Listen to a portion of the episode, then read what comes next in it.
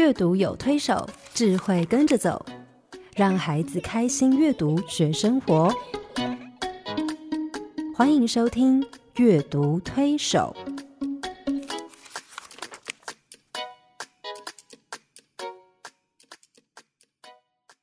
各位听众朋友，大家好，我是刘青燕，欢迎你们再次加入阅读推手的行列。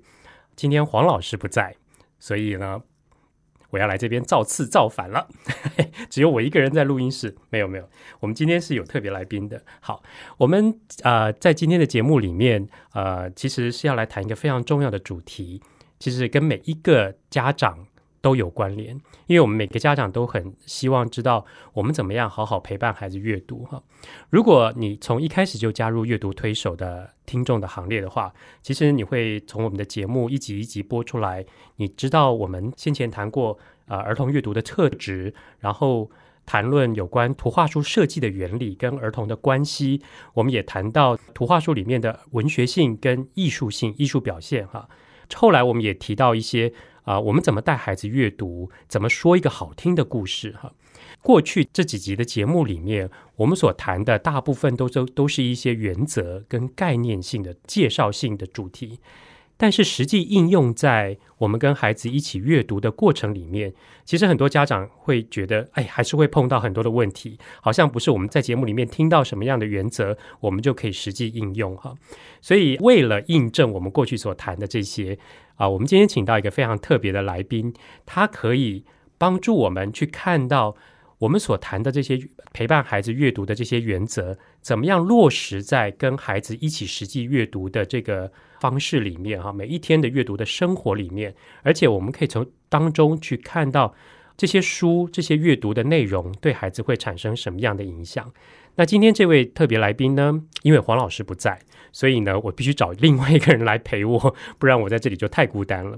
我找了我的一个好朋友来陪我，我们一起来聊聊怎么样进行亲子阅读、亲子共读这件事情。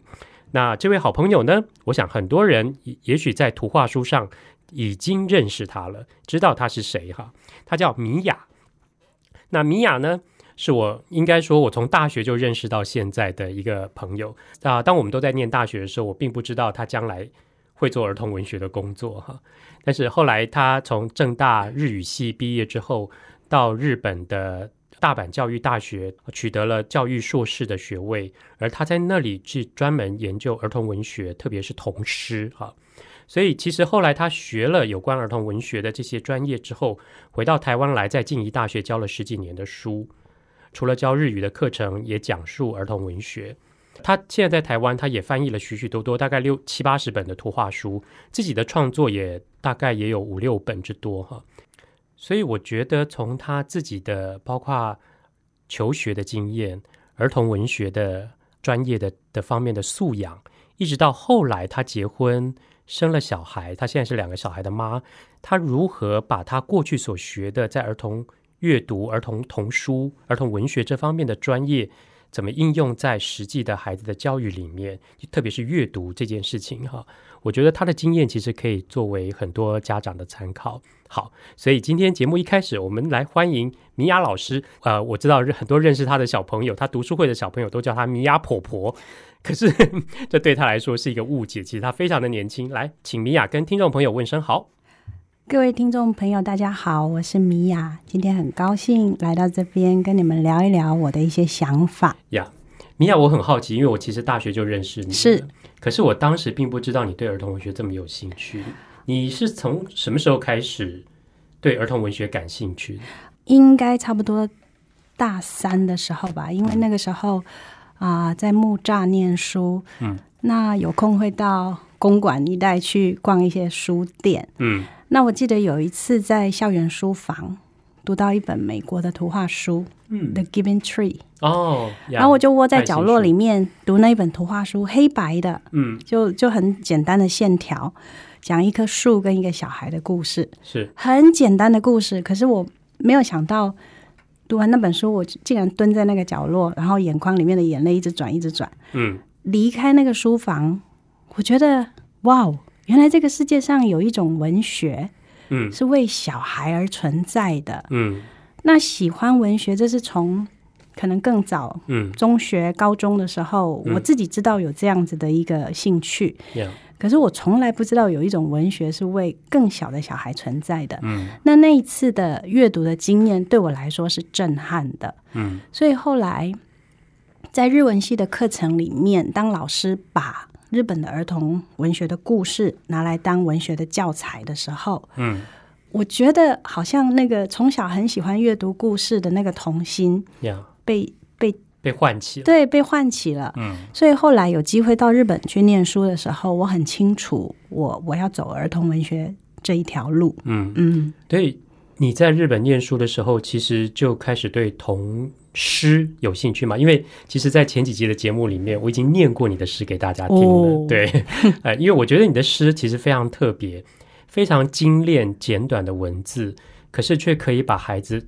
很深的一些情感，或者是对于一些事情非常用同志的眼光、孩子的眼光去看一件啊、也许在大人眼中微不足道的一件小事，却可以让他从儿童去呈现儿童看他的眼光，还有那种心情。嗯你是怎么开始对童诗这件事情有兴趣？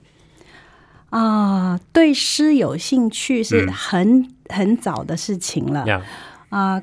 可能中学、高中读读唐诗啊、嗯宋词啊，然后开始读徐志摩、读席慕容，呀，然后读泰戈尔，然后到我知道有儿童文学这一个领域的存在，我开始去想是不是有一些诗是为儿童而存在的。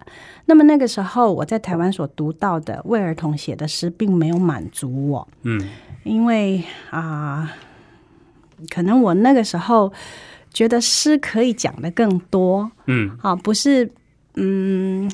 好像就只是叠词啦，然后押韵啦押韵啦这一类的啊像一个歌谣一样、童谣一样的东西。对，那么日本的童诗这一块是发展的很很蓬勃的。嗯那他们写的诗就是像你刚刚讲的，可能就是生活里面很小的事情，对可是他们说了很多，对，很短，嗯但是却说了很多。我想这个跟日本嗯啊、他们注重排句、注重和歌、短歌这样子的一个文化，从古代到现代。嗯嗯，那当然有大人可以享受的诗，也有小朋友可以享受的诗。对，那所以我喜欢诗，喜欢文学，这是原本就有的兴趣。嗯那喜欢唱儿歌，嗯啊，在学校在那个正大的时候，老师会在课程里面提到日本的儿歌、日本的诗歌。嗯所以我一开始想到要去日本念书的时候，我嗯很希望可以从短。然后精巧的东西去入入门，嗯，那所以在日本那三年，我确实是把我所有的时间投注在诗的研究的上面。对，所以你的诗有一个特，我自己读来有一个特别的感受，就是，嗯，好像把我们心里面纠结很久的一种感触，然后透过短短的几行字，就全部带出来。其实这个真的，我我是受到日本影响的，这个我绝对承认，因为从十八岁啊、嗯接触日文开始，嗯那日本给我一个很深的感觉，就是说他的文学作品也好哈，嗯。他做很多的东西，他。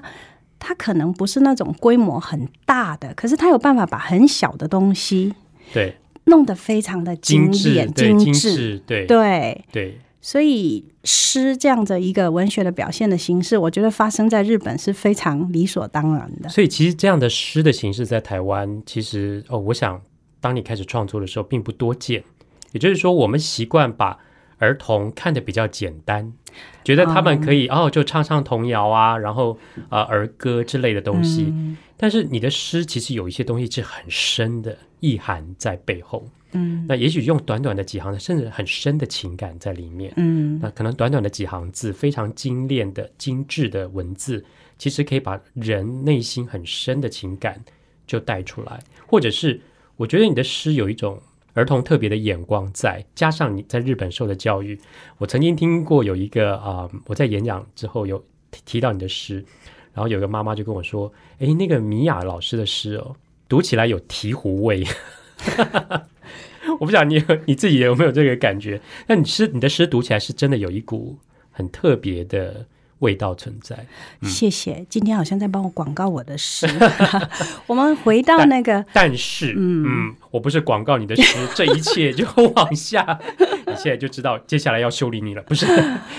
回到我们今天要谈的主题，其实啊，这一切这个是有关联的，因为在一般家长的眼中，其实你是儿童文学的专家，也就是说，你受过完整的呃专业上的学习的训练，嗯，你你现在也在同从事儿童文学的工作，是。那很多妈妈看你就会用不同的角度来看了。你既然那么熟悉童书，你既然有一个专业的训练。你现在又从事儿童文学方面的工作，那你怎么带你的孩子阅读？呃，我常常会被 我觉得，像我们在做我自己在带小朋友阅读的过程里面，就有很多家长很想来看，很想来那个，很想来观摩。那我们没有办法进，每个人听众都进到你们的家里面去，是。所以我希望，呃，我想说，也许从今天的节目里面，可以把你的经验分享出来，让所有的听众朋友知道说。你你懂童书，那你也懂儿童，然后你怎么样把这个东西实际应用在你的孩子的陪伴阅读这件事情上，陪伴你的孩子阅读这件事哈，然后你从里面去看到怎么去摸索出一个方式是你们共读最适合的方式，然后从这个里面去看到阅读对孩子产生真正的影响是什么？对你什么时候开始对你的小孩进开始一起共读的？跟你的小孩？一起开始读书是从我生第一个孩子坐月子的期间。坐月子啊？对，坐月子啊？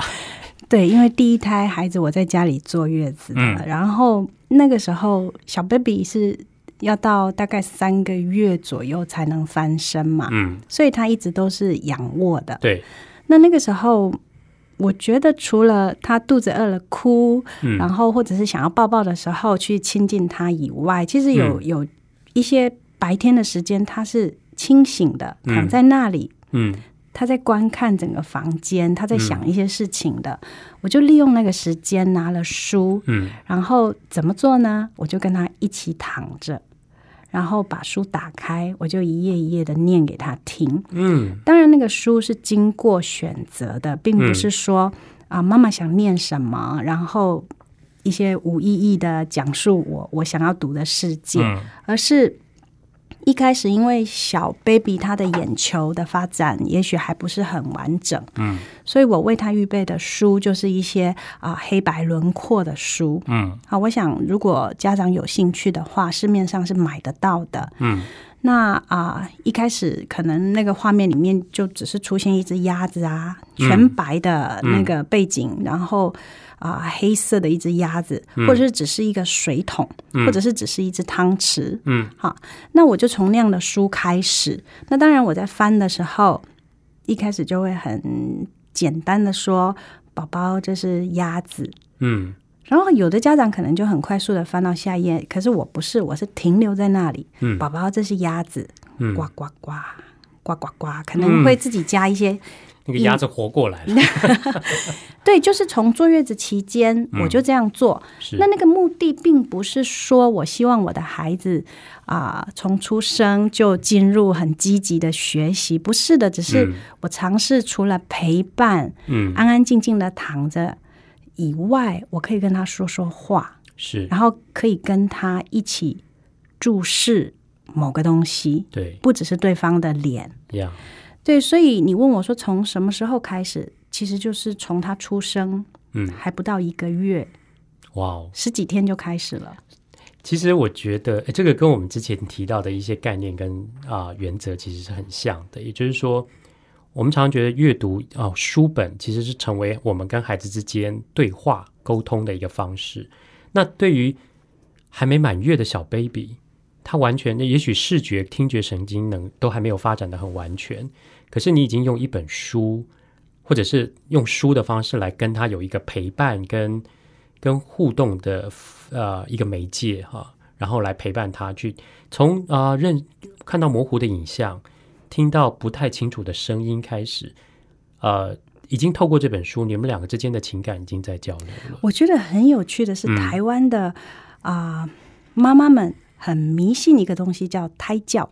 嗯嗯嗯嗯，孩子还没出生，在你肚子里面的时候对，你会给他听莫扎特的音音乐乐，嗯啊，你会带着他欣赏名画，嗯你会念书给他听，然后爸爸甚至会唱歌。可是等到小孩子出生以后，就嫌他哦吵，就只是一天到晚哭。不是会 不只是嫌吵，还会说小孩子懂什么？小孩子懂什么他哪里需要看书？呀我觉得这里有一个很矛盾的，的状况在里面？对，嗯，你还没看见他的时候，你相信是，他懂，他知道，他感知。可是嗯，当他躺在你身边的时候，他不到一个月，他懂什么？他听得懂你在念什么？他看得到吗？对，对。对但是在我家的话，我们是从他出生十几天就开始了。所以这是阅读的开始。我我希我觉得小朋友的人生，其实如果可以从翻开一本书开始，这是一件幸福的事。嗯，而其实你就因为从这个时候开始陪伴他阅读，进行到现在，老大已经八岁了，对不对？对对八年的时间，我觉得我们今天就来好好爆你们家老大的料，爆你们家老大姐姐的料。这八年的过程里面，你怎么陪伴他阅读？而且你从他身上观察到什么？我们常常觉得婴儿他懂什么？他听得到吗？他看得到吗？那我们有必要在那个时候就带他们阅读吗？事实上，其实透过我们讲的声音，我们的那种温柔的话语的声音，还有他们在眼睛看到的模糊的影像，其实就在替刺激他们听觉神经跟视觉神经的发展，加上我们的陪伴，而且在那个念读的过程里面，情感的那种付出，其实我觉得幼儿，我相信幼儿都感受得到啊，这就是你那么早开始带孩子阅读的原因，是不是？是的，我 我希望我的孩子知道，就是我把他生下来，嗯我非常的啊、高兴有他在我的生命里面。嗯那我也乐意带着他做很多很多的事情。嗯但是当他还只是小婴儿，必须躺在他的摇篮，必须躺在那张小床上的时候，我还是愿意把世界带到他的面前。呀，对，那这是一个原因。另外一个原因是，嗯其实我回顾我自己的童年，我的童年里面是没有什么儿童读物的。对我们那个童年的时代，没有太多儿童阅读对，特别是图画书都没有接触过。，对，嗯那为什么没有经历过啊、很多童书洗礼的大人，却站在这里说：“孩子们呢、你们要读童书。”其实我觉得在以前啊、生长的环境里面，虽然没有童书，但是我们成长的环境，很多人的故事会直接走入到我们的生命里对，面。直接从我们的生活经验里面进来。左邻右舍可能就住着怪人，然后左邻右舍可能就会有很多家庭大大小小的纷争。三姑六婆九妹的，嗯，对，然后你每天其实一直在阅读一些别人家的故事，呀，那那个东西其实会拓展我们的视野，对也会丰富我们的心灵。嗯嗯，可是现在的孩子在哪里？现在的孩子很多活在一个一个的盒子里面，是建筑物的里面、社区的里面。对我的女儿现在八岁了，把她放到一般的马路，她不会过马路。啊，是啊，对，那个是我想这是很多孩子现在普遍的状态。对我要讲什么？我们小时候没有很多童书的洗礼，嗯，可是今天小孩子他生活的时空跟我们不一样了。我为什么要我的孩子从小有机会阅读？嗯，因为故事不会莫名其妙的、很自然的跑进我们的生活里面。，对，反而是透过一本一本的书，他有机会去阅读到。哇哦！别人过着这样的人生，在地球的另一端有这样好玩的事情发生，是所以为什么带我的孩子阅读？其实我我觉得阅读会补足了人心灵层面想知道更多，然后想要体验更多的那一种渴望。是，我觉得有时候一本书摊开来，孩子就进到一个世界去，是，进到也许是一个想象的世界，也许是一个生活经验的世界，嗯，也许是一个别人人生的经验里面。透过每一本书，就像帮他们打开不同人生的窗子，嗯，他们进到里面去，去感受、去体会，然后去认知，之后这些东西就会成为他成长很重要的养分，是对不对？？对，所以，就你们家老大姐姐来说，你觉得他什么时候开始进入可以跟你一起共读的状态？哦，他跟我共读是。就是像我刚刚讲的，从小 baby 的时代就开始了。嗯，当然，就是啊、他更小的时候，那个共读时间是比较多的。像他现在已经八岁了，他都可以自己阅读了嘛。嗯嗯那在我陪伴他的这八年里面，有一次发生了一件事情，让嗯我体验到说，原来阅读可以成为小朋友成长过程里面的一个力量。是，就是大概他三岁半的时候，嗯嗯啊，那时候我决定让他去上幼儿园。嗯，那其实以他的个性来讲，那是一个很惨痛的经验，就是说一定跟你十八相送，哦 分离焦虑感我我看很重我看不是十八相送，是三十六相送了。分离的焦虑感，每天哭。嗯然后我很惊讶的是，那几天的早晨，他要上学之前，他会去拿一本图画书。哦，是啊那本图画书叫《逃家小兔》。哦，然后他就拿到一个房间，妈妈读给我听啊，没空，妈妈要弄早上很多家事，他就再拿去爸爸念给我听。嗯，然后大人就就就跟他说啊，没空，你自己读。然后我到现在还记得他拿着那一本书坐在地板，然后那个背影，他就读着那个书。我后来等到。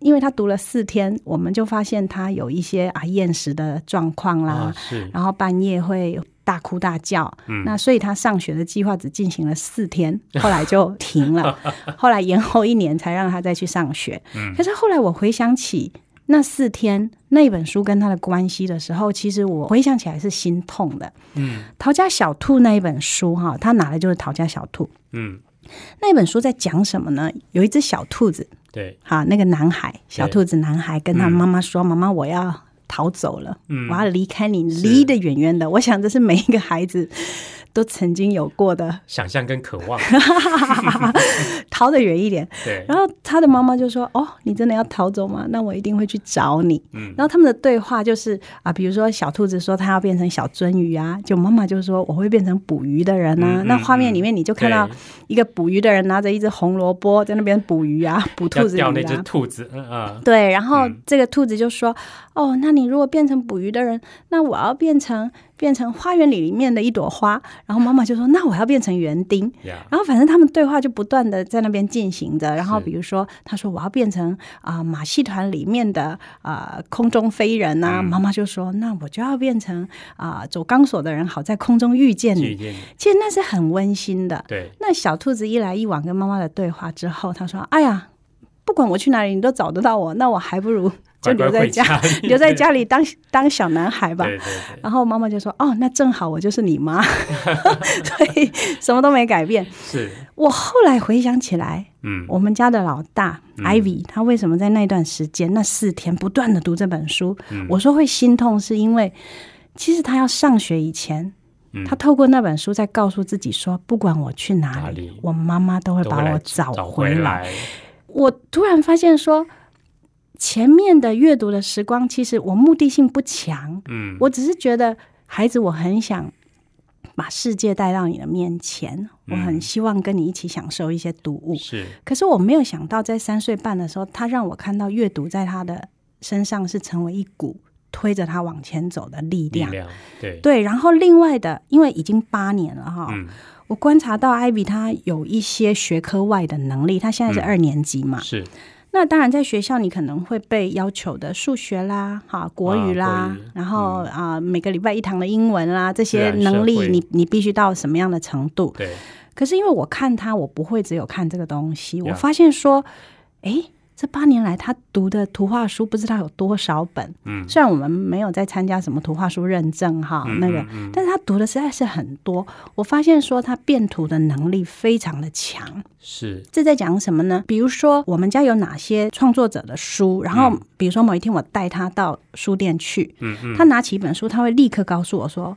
因为那时候可能五六岁还不识字，他会立刻说这是哪一个作者画的，哇哦，即便画风是不一样的，嗯，他很快就能够从可能哪个人物啊或哪个动作啊什么的，嗯他他就那个变图的能力是很强的。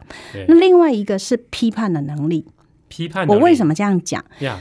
嗯，有一天哈，这是发生在大概一个月前的事。他拿了我一本书，在谈死亡的图画书。嗯嗯，然后他读完呢，就来跟我说：“妈妈，这本是你买的吗？”他就很嗯迟疑的问我这件事。呀，然后我觉得他的表情呢，让我嗯在、让我感觉到他在质疑为什么我要买那一本书。嗯，然后我就心里面有一点很想把它里面那些想法激出来。我说。呀，嗯，你可以告诉我你读了这本书的想法吗？然后他又问了我一遍：“你确定这是你买的吗？” 其实我知道他要讲什么嗯哈，但是我就一直激他把他的想法讲出来。嗯。他就告诉我说：“我不喜欢这本书，嗯。我觉得他写的不好。嗯。你为什么要花钱买这一本书？”嗯嗯然后我就大笑，我就告诉他说：“妈妈大概十年前嗯。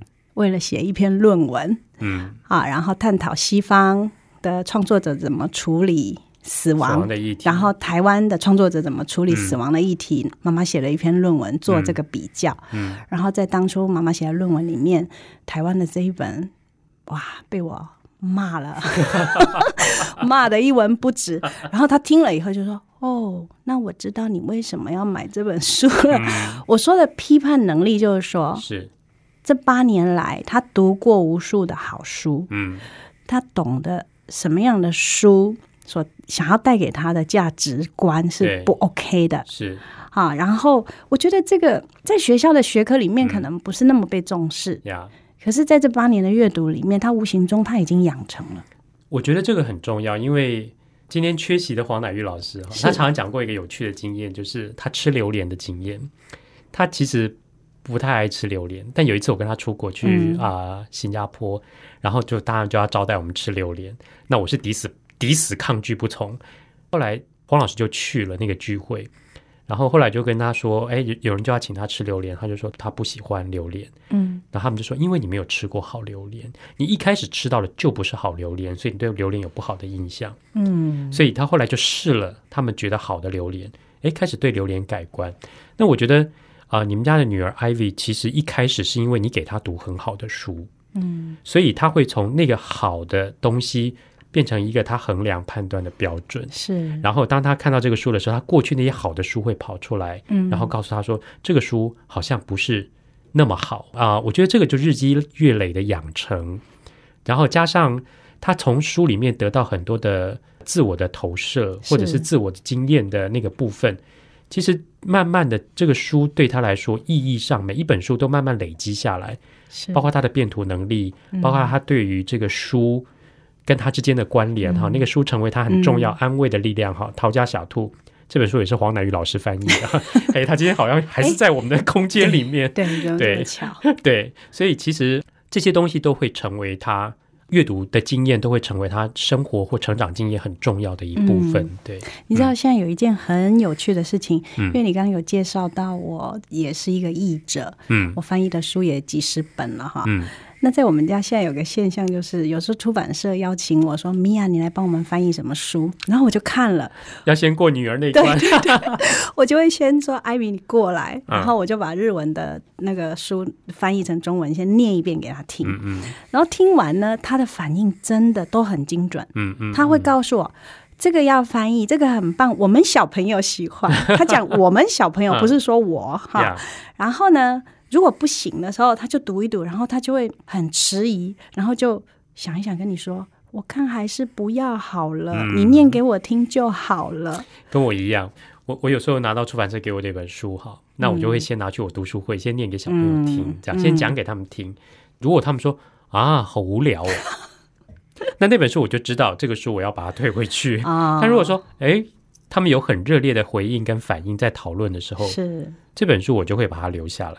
嗯，嗯对呀，好，其实我们可以看到，从小我们让孩子去建立一个啊、我们用好书去喂养他，嗯他其实心里面一个能力，阅读的能力慢慢养成。那个阅读的能力不只是变图，甚至他会欣赏，是，他会去欣赏好的东西，他会知道什么东西是好的。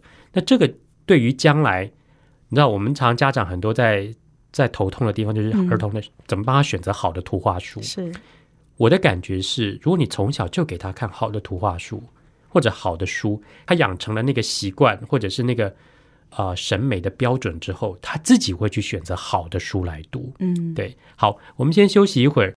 好家庭联播网，中部地区古典音乐台 FM 九七点七，北部地区 Bravo FM 九一点三。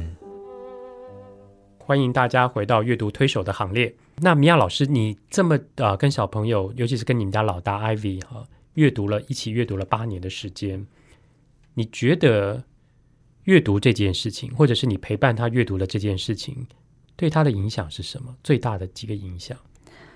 嗯，我觉得 Ivy 在啊跟我一起阅读的过程里面哈，我觉得他的眼界是被打开打开的。嗯，我举一个很简单的例子，比如说，呃，在几年前我们曾经共读过一本书，叫做《鳄鱼和长颈鹿》。它那个副标题叫“搬过来 搬过来搬过去”，对。那那本书很有趣的地方是啊，鳄鱼是被设定成是男性的，对。然后长颈鹿是女性，可是如果从身高来思考的话，长颈鹿很高，对，所以很矮，所以跟我们在现实生活里面，男性是高大，女性是矮小的，对。好，那个大家一一般的认识其实是相反的，相反的，对。当然，这跟画者。他的想法有关系。嗯嗯。那我们就在阅读那一本书的过程里面，因为鳄鱼跟长颈鹿谈恋爱了，他们想要拥有一个自己的房子。是。结果住在鳄鱼的家呢，长颈鹿小姐就很委屈，怎么都被卡到。对。就后来就搬到那个长颈鹿小姐的家，嗯，那就惨了。那个鳄鱼够不到门把，坐不到椅子上，啊，上个厕所就差一点要从马桶里跌下去。就很多很多的问题，嗯，好啦，问题就来啦，嗯，那他们想生活在一起，嗯，总得有一些改变，对不对？对，好玩就在这里喽。是，其实小孩子在生活里面也常常遇到这种，我该不该妥协？嗯，他也会看到爸爸妈妈在很多的沟通上面，嗯，该不该妥协，互相的让步，或者是只是说，如果你爱我，你就听我的，对不对？是，鳄鱼可以这么说啊，嗯，长颈鹿也可以这么说啊。那在现实生活里面，很多时候男人要女要女人听他们的。好，那在这一个图画书里面哈，我们除了一开始看到啊，在男女性别的设定上，画者有他独到的一面以外，是你会发现在里面做家事的啊，洗衣服、晒衣服的是男性哦，鳄鱼，对，这是很有趣的一个议题的挑战哈。那艾薇在。啊，艾比在里面啊，阅读的过程里面，他已经觉得很好玩了，就是那个性别的设定上是不一样的。然后后来好了，这一这一对情侣，我们说情侣好了哈，鳄鱼跟长颈鹿，他们决定做一点改变呢，并不是谁听谁的，而是他们一起去盖一个他们要的家。嗯，后来他们就盖了一个游泳池的家。嗯，他们在水里面不会有谁够不到地板啦，对。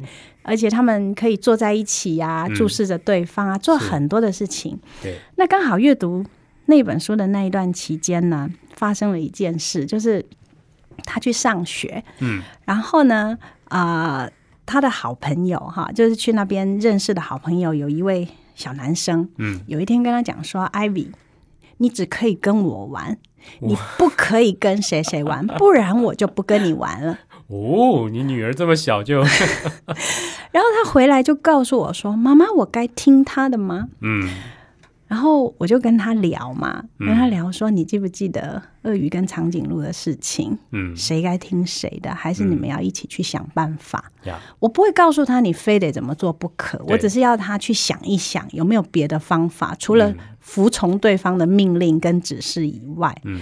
然后我也跟他讲，你不用害怕失去朋友，嗯，哈，只是说他用这个方法没有很恰当，但是你要自己去找出你们的办法。啊。如果他都不愿意的话，我跟他说有一句话叫做“谢谢再联络”。结果隔天他去上学回来，他跟我说，那个男孩又这样跟他讲了，嗯，然后他跟他说你不要这样，可是那个男孩坚持要这样，嗯，后来我们艾比就说，那就谢谢再联络。我问他说：“然后呢？然后我就跑掉了。那那个男孩呢？他就来追我啊！哇！其实，其实故事是在阅读的时候是故事，可是其实已经内化到他的生活里面，而且他生活经验其实也会碰到。当然，对，有一些呃人跟人之间相处的这些。包括距离上，包括情感上的一些妥协，包括个性上的一些差异，沟通的方方式。对，我觉得这本书其实到最后就是他们两个取到啊，就是鳄鱼跟长颈鹿其实取到一个共识。对，他们要继续，如果要继续生活在一起，他们要用一个什么方式彼此妥协，而且找到一个两个都适合的方式。那我觉得小孩在阅读这个故事的时候，很多家长会觉得他只是在听故事。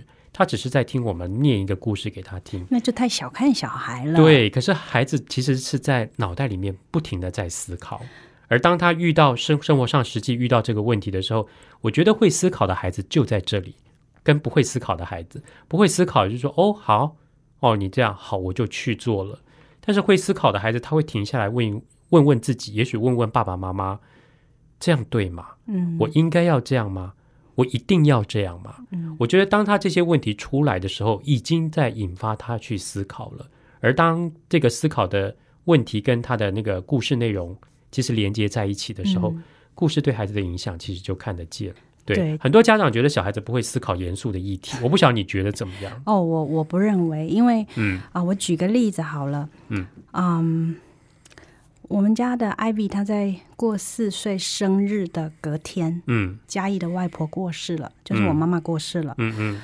然后那个从外婆啊、从医院被送回家里，然后在家里摆设了灵堂，呀然后啊、整个过程包括我们一起守灵堂啊，然后还有包括整个啊、追思礼拜啦、火化啦那些仪式，他全部都参与他全部都参与了。嗯他也看到说，等所有的后事都结束以后，嗯。啊，我带着小狗散步，连连在在那个社区散步晒阳光，晒到阳光的时候都觉得会痛，然后不知不觉就会流眼泪。他都看到那些的状况了，嗯，他会开始问我想念是什么，天堂是什么。那时候他是哦四岁，四岁，嗯。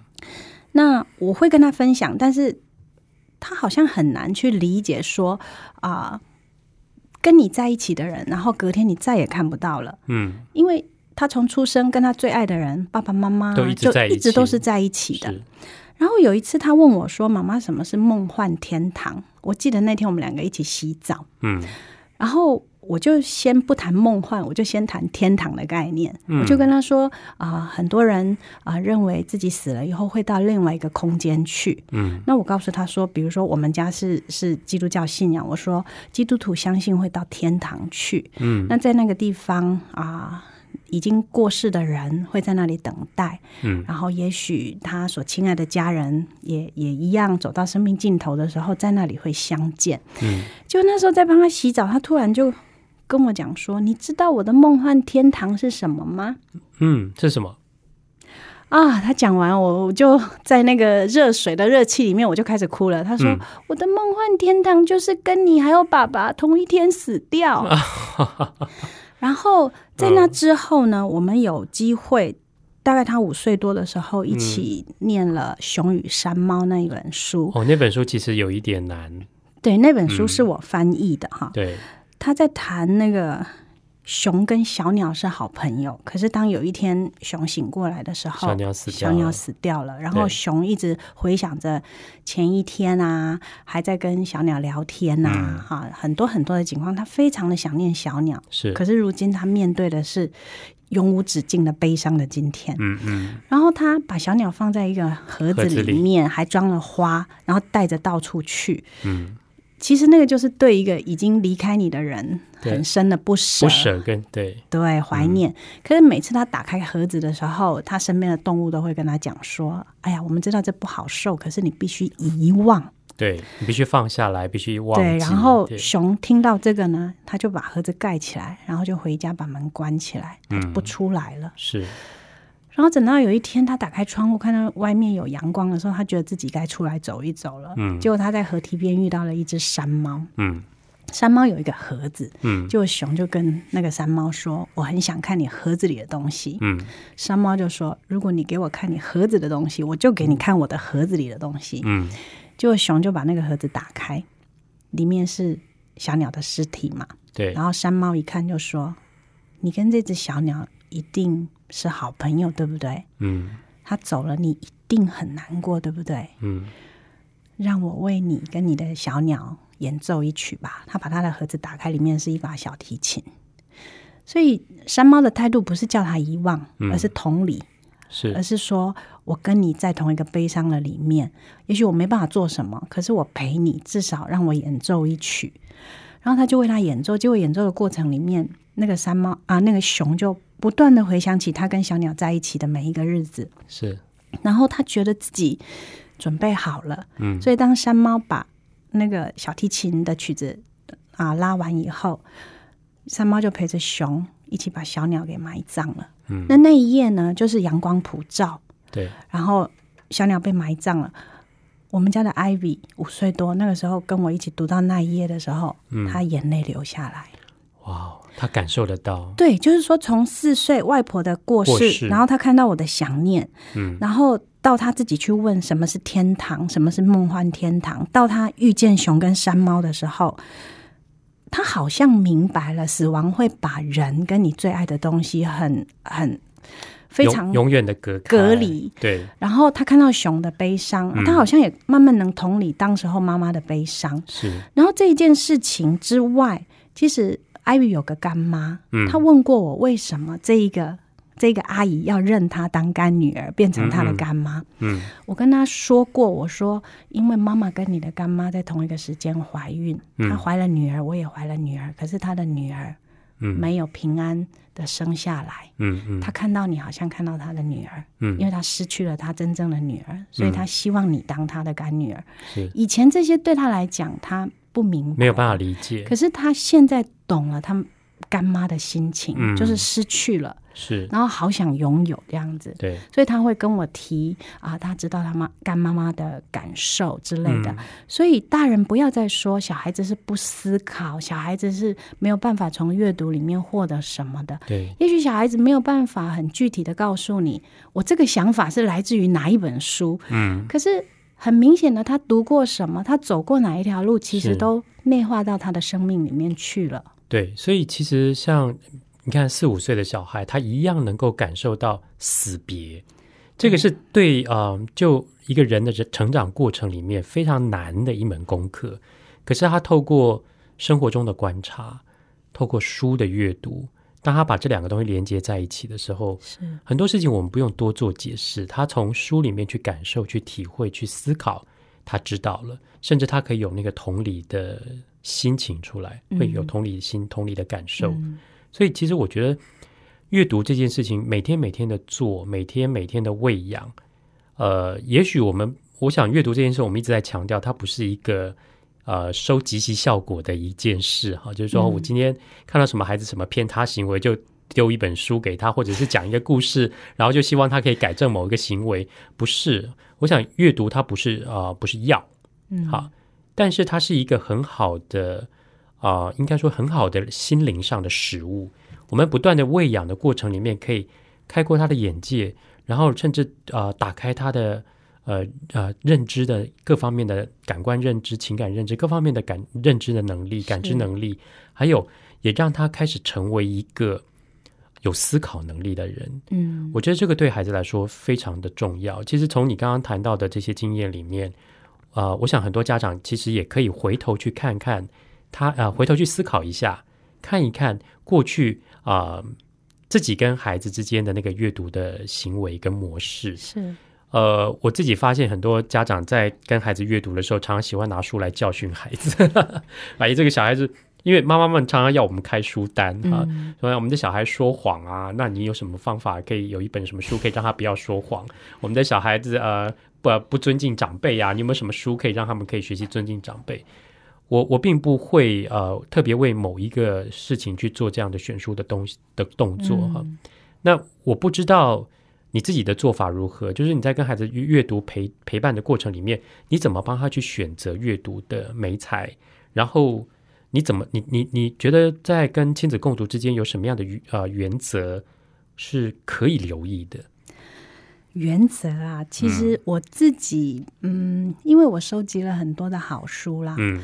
所以啊、那些书就是放在家里啊，随时他都可以看呐、是。但是啊、我觉得我必须要小心的一件事情，就是我们大人有大人自己的那个，你说品味也好，或者说嗯你的喜好、阅读对啊的阅啊阅读的胃口。嗯好，那像我的话，我就要注意我自己的偏食症啊。嗯啊，比如说我比较喜欢给他看哪一类的啦，冒险的啦，或者说啊很文学经典的、啊，嗯那我可能就就嗯偏掉了，就是说其实他也需要一些科学类的、自然类的，自然类嗯。的，所以在这个部分我自己会会有那个警觉性啦，因为嗯。我们自己可能对某个东西很有兴趣，然后就不知不觉的想把小孩子往那个地方去去引导哈。嗯嗯那但是其实小朋友是很 open 的，嗯你在他越小的时候给他看到不同的东西，呀，对他的刺激是四面八方都有的。对他将来的接受度跟包容度就越高。对，所以就像刚青燕所说的，不要把阅读只界定为说是为了管教小孩，嗯，好，他其实是可以当做是一个人生必备的修养。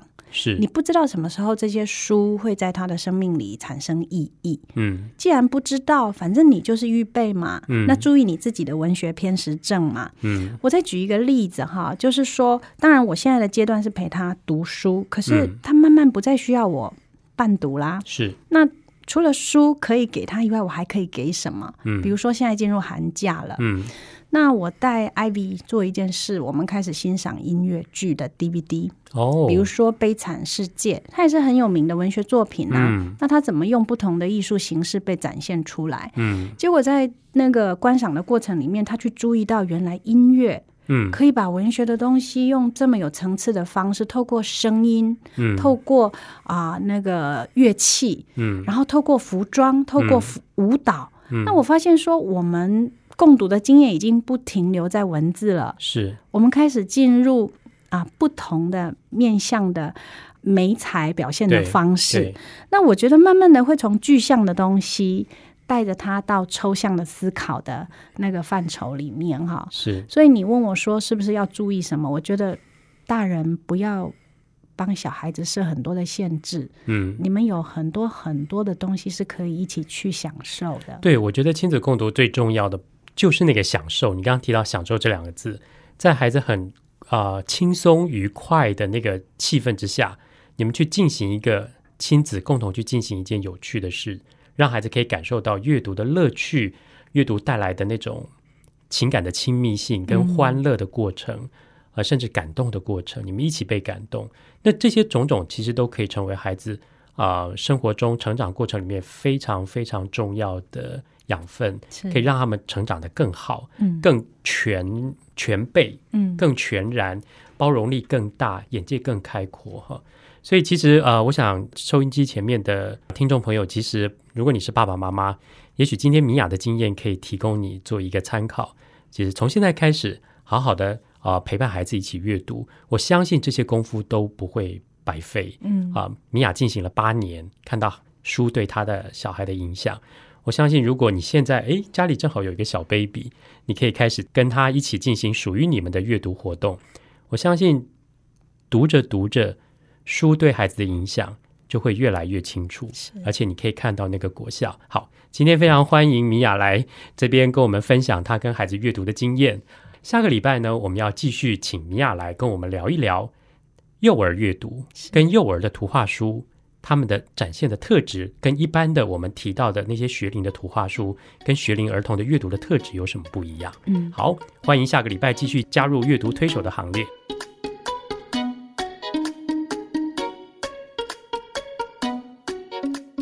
本节目由 FM 九七点七台中古典音乐台制作播出，邀您一同享受阅读，丰富孩子的生命。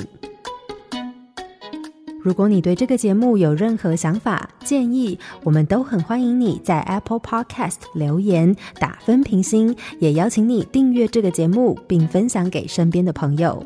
感谢您的收听，我们下集再见，拜拜。